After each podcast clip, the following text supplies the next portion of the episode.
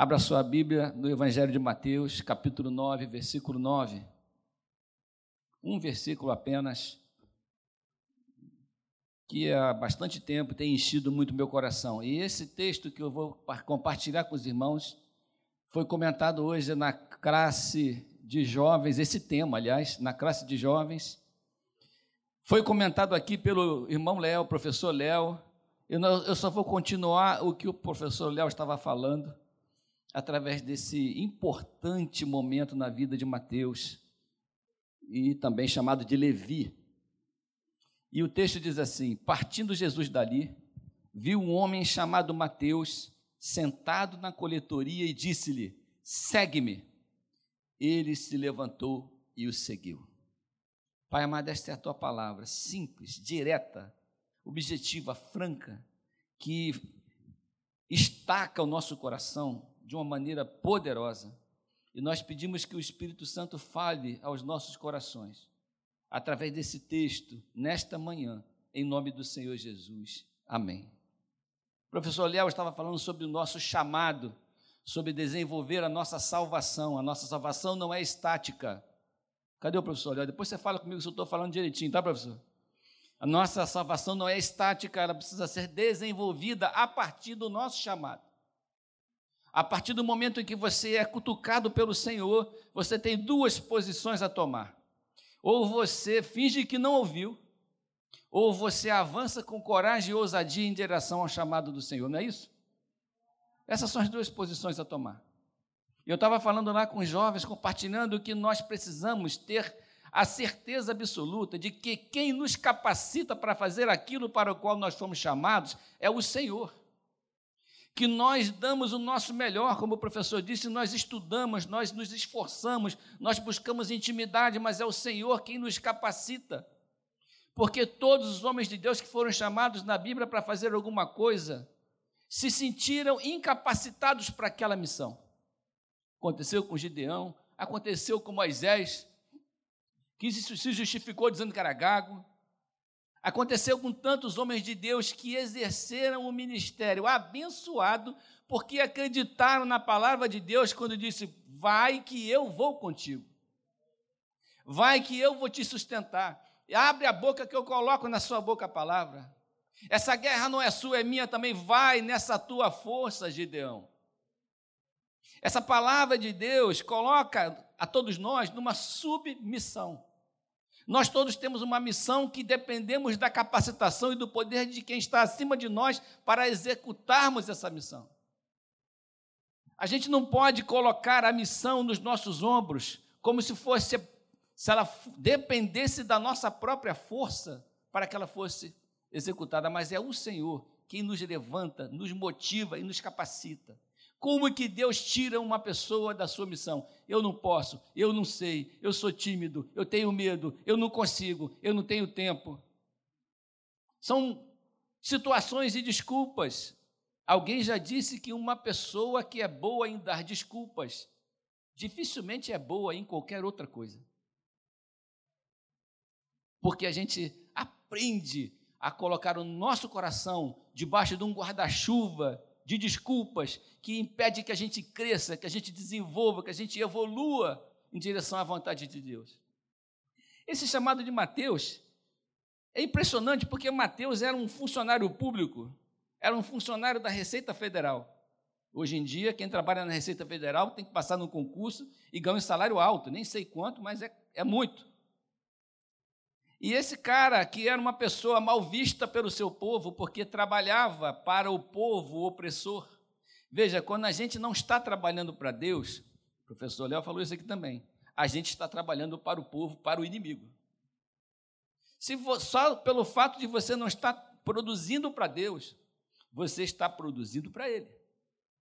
Então, a gente às vezes empresta o nosso talento, o nosso tempo, a nossa disposição, aquilo que a gente sabe fazer, mais para a ação, para o uso daquele que é contra o Evangelho do que para Deus, porque para Deus a gente tem desculpas.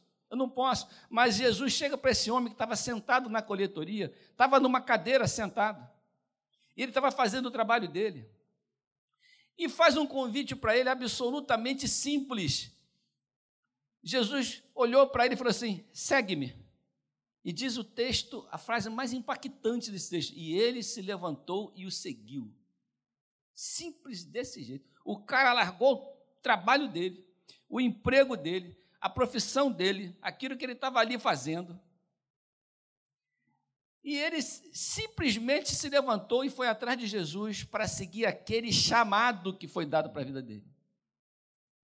Veja que Jesus não colocou nenhuma condição para Mateus. Meu irmão, queria te convidar para você vir para a minha igreja, porque eu estou precisando da sua ajuda. Tenho lá um cargo para você. Eu vou te honrar, vou te dar um salário, eu vou derramar bênçãos na sua vida, eu vou fazer isso. Jesus não fez nenhuma promessa para Mateus. Jesus só falou assim: segue-me. Mateus, por sua vez, não colocou nenhuma condição para Jesus. Eu vou, mas agora eu não posso. Qualquer dia, me diz onde o senhor vai estar, que eu encontro o senhor lá, que agora eu estou ocupado, estou trabalhando, e eu tenho uns compromissos. É aniversário do meu sobrinho, amanhã minha mãe vai sair para fazer um exame de, de sangue, eu tenho que levar minha mãe, meu irmão vai operar a hérnia, e eu não tenho condição de ir agora. Também não sei para onde o senhor vai, a sua igreja tem ar-condicionado? Qual é a condição? Porque o senhor está me chamando para ir para onde? Por quê? Qual é o projeto? Vamos para onde? Para a Bananata do Meia? Aí eu vou. Mateus também não colocou nenhuma condição para Jesus. Esse projeto de Jesus é um projeto de chamar a nossa consciência para o nosso dever, como cristãos, como servos de Deus.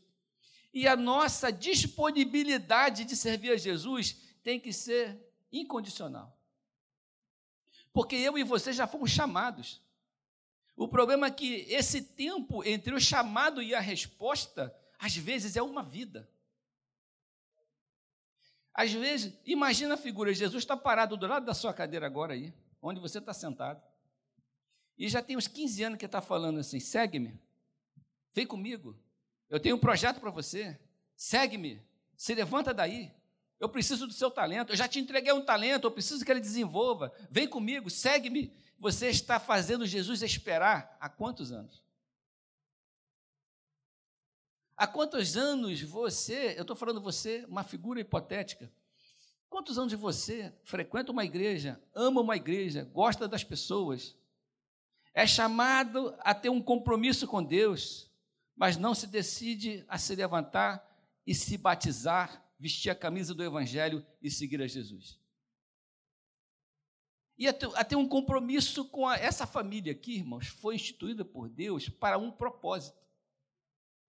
E o propósito não é somente você ser abençoado, isso é consequência. O propósito é servir a Jesus. Estava falando com Job sobre aquela figueira que Jesus amaldiçoou. Porque Jesus olhou para aquela figueira e viu as folhas verdes, aquela árvore frondosa. E ele pensou: aquela figueira deve dar frutos.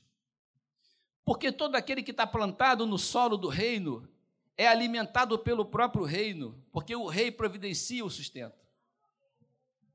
Só que nós nos alimentamos dessa seiva que vem do reino. As nossas folhas ficam verdes, a nossa vida fica bonita, mas a gente não frutifica.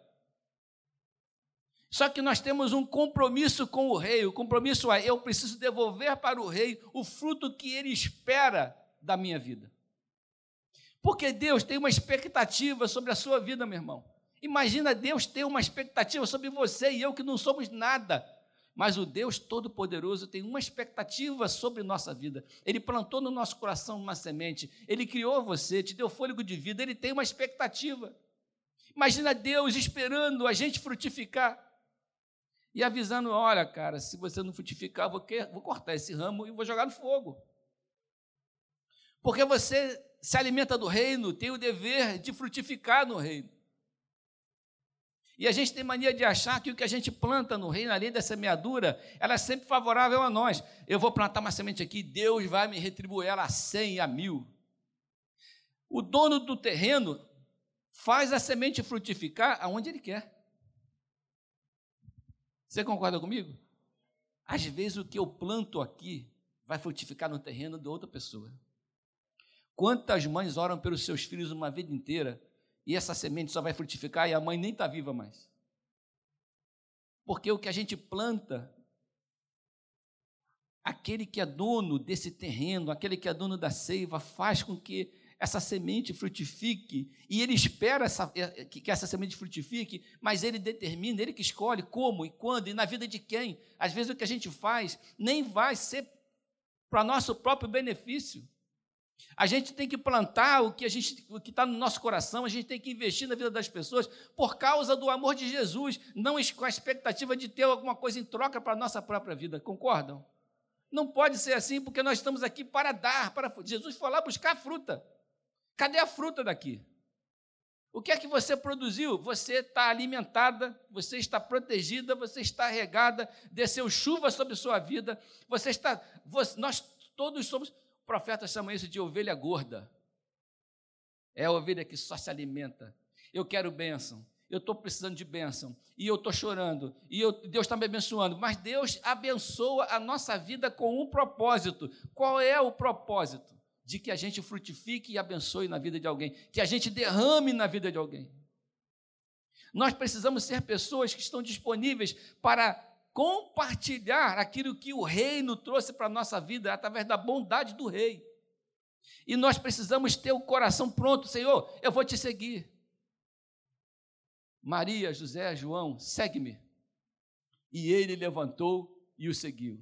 Mas isso é um negócio impactante. Eu fiquei pensando, por que será que Mateus se levantou desta forma tão decidida e seguiu a Jesus. Eu estava pensando primeiro, por causa da expectativa que havia no coração dele de que Jesus viria, a expectativa messiânica que habitava no coração de todo homem daquele lugar. Toda mulher grávida que andava pela rua, as pessoas pensavam: será que é o Messias que vai nascer ali? Existia no coração uma expectativa. Então, a, a razão maior para eu e você nos levantarmos diante do chamado de Jesus com tanta convicção, é que a expectativa desse chamado esteja dentro do nosso coração já. O Senhor vem, ele voltará. A expectativa nossa como igreja de Cristo agora é a volta de Jesus. A dele era, era a chegada, a nossa é a volta. Jesus vai voltar para buscar a tua igreja e essa é a motivação que nós temos para viver a vida cristã. Essa é a nossa expectativa. Nós estamos aqui para trabalharmos para o reino, porque muitas pessoas que estão lá fora precisavam estar aqui dentro. E nós somos vetores dessa salvação. Nós somos pessoas que temos que trazer esse fruto para o Senhor. Isaías 53 diz que, sob a recompensa que Jesus recebeu diante do penoso trabalho da sua alma, Isaías fala assim: ele recebeu como, como pagamento do penoso trabalho da sua alma uma multidão de pessoas. Esse foi o pagamento de Jesus. Não uma multidão de coisas, mas uma multidão de pessoas. Só que essa recompensa que Jesus recebeu pelo penoso trabalho que ele fez na cruz, essa recompensa chegará dele a partir do nosso trabalho. Porque essa multidão de pessoas está esperando eu e você nos levantarmos da cadeira e seguirmos a Jesus. Então nós somos responsáveis, irmãos, para que Jesus receba a recompensa que o Pai prometeu a ele. Olha a nossa responsabilidade. E quando eu não produzo, e quando eu coloco empecilhos, quando eu me amarro, quando eu não quero evoluir, quando eu quero só as minhas bênçãos e pronto, eu começo a impedir que Jesus receba. Talvez ele me cobre isso. Algumas pessoas que deveriam estar aqui na minha presença não estão porque você não fez o seu trabalho. Acho que eu vou tacar você no fogo. Eu fico impactado com esse texto, irmãos. Que esse texto me coloca numa posição de desesperadamente devedor. Eu preciso chegar na frente do meu Deus com alguma oferta na minha mão. Eu preciso chegar na frente do meu Deus e falar assim: ah, Senhor, sabe aquele talento, a parábola dos talentos, sabe aquele talento que o Senhor me deu? Eu fiz multiplicar, ó, era um, agora são dois. Recebe esses dois aqui, foi o que eu pude fazer, eu me esforcei para fazer. Deus vai falar: meu, meu filho, entra no gozo eterno do seu Senhor. Eu recebo o seu trabalho, o seu sacrifício, o seu investimento, eu recebo. Eu entendo que você fez o seu melhor. Mas imagina vocês chegar, Senhor, o Senhor me deu esse talento, o Senhor me deu a salvação, o Senhor investiu na minha vida, mas eu, infelizmente, eu não tenho nada para lhe devolver. Dá para o senhor quebrar meu galho e me mandar lá para o céu? Irmãos, é uma, evangelho é uma coisa séria. Quando eu leio esse texto, eu fico apavorado com as coisas que eu não fiz para Deus. Eu não tenho nenhum, vou confessar um, um, problema meu aqui, eu não tenho nenhum problema com os pecados que eu cometi, porque eles já foram pagos e lavados pelo sangue de Jesus. Eu tenho problema com as coisas que Deus esperava de mim e eu não fiz, porque essas eu tenho que correr. Eu fiz uma oração uma vez para Deus, nem falei isso lá nos jovens. Eu fiz uma oração uma vez para Deus. Eu disse para Ele: Senhor, eu perdi 20 anos da minha vida sentado na cadeira enquanto Jesus estava do lado me chamando. Eu perdi 20 anos dizendo para Jesus: espera. Eu falei, Senhor, me ajuda a cumprir o resto dos meus dias com produção dobrada, para que eu possa compensar o tempo que eu perdi. Orei, fiz essa oração para Deus. E a partir dessa minha oração, as coisas começaram a acontecer, os compromissos começaram a vir, Deus começou a me exigir mais e mais. E eu comecei a entender que era a resposta da oração que eu tinha feito, e eu comecei a me entregar nesse sentido, porque Deus espera o meu fruto e eu não tenho como chegar diante do Senhor e não apresentar nada, irmãos. Eu lembro que uma vez eu fiquei sem pagar INSS cinco anos, abandonei aquele troço daquele carnê vermelho. Quem é da época do carnê vermelho? Carnê cor de abóbora. Larguei aquele troço lá. Aí me arrependi. Aí chamei um advogado e falei, cara, vê para mim quanto eu devo nesse negócio. O advogado parcerou aquilo em 300 milhões de vezes, eu paguei, aí eu paguei aquele buraco que ficou. Aí eu fico pensando, eu fiquei 20 anos fazendo Jesus ficar do meu lado esperando eu levantar. Com todas as desculpas possíveis que eu dei para Jesus. A minha maior vontade agora é que o Senhor me use para compensar o tempo que eu perdi. E eu queria passar essa paixão para o seu coração nessa manhã. Eu queria que a partir de tudo que você viveu nessa manhã, Deus incomode você e você não durma de noite, pensando, Senhor, me ajuda a ser produtivo, porque eu só me preocupo comigo, eu só me preocupo com as minhas necessidades, com as minhas demandas.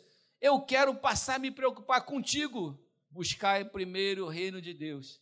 E essas coisas que são referentes às nossas necessidades, elas virão depois. Senhor, eu não tenho buscado primeiro o teu reino, tenho buscado primeiro o meu. A questão é quem é o rei na nossa vida.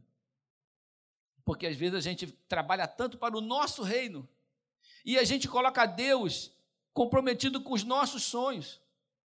E a gente se converte e começa a viver na igreja e a gente chega para Deus com a nossa agenda e diz para Deus: Senhor, agora que eu me converti, que me disseram que eu sou seu filho e que eu tenho a salvação, eis aqui as minhas necessidades. Eu queria que o Senhor descesse de encontro aos meus sonhos e às minhas demandas. E a gente passa a vida orando assim.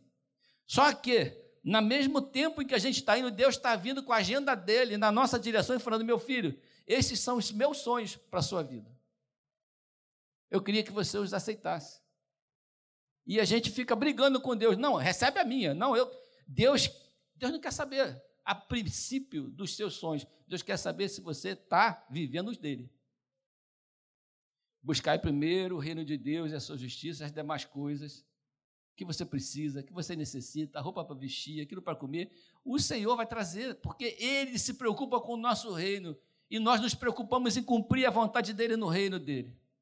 Aceitar a agenda de Deus é a nossa vida não nos pertence, irmãos, nós fomos comprados. Quem é comprado pertence a outro, a quem comprou. E Deus tem uma expectativa, a expectativa é: eu preciso que você cumpra na sua vida os meus sonhos, os meus projetos, os meus desígnios, e que você seja produtivo para o reino. Porque muitas pessoas que estão em volta da sua vida dependem da sua produtividade para conhecer a salvação. Você, você crê nisso? É assim que a gente crê, irmãos. Essa é a confissão de fé da nossa igreja. E eu queria que você recebesse isso com alegria, como oportunidade. Que enquanto a gente está vivo, a gente tem a oportunidade de servir a Deus. Que deixa Deus usar a sua vida para a sua honra e sua glória. Amém?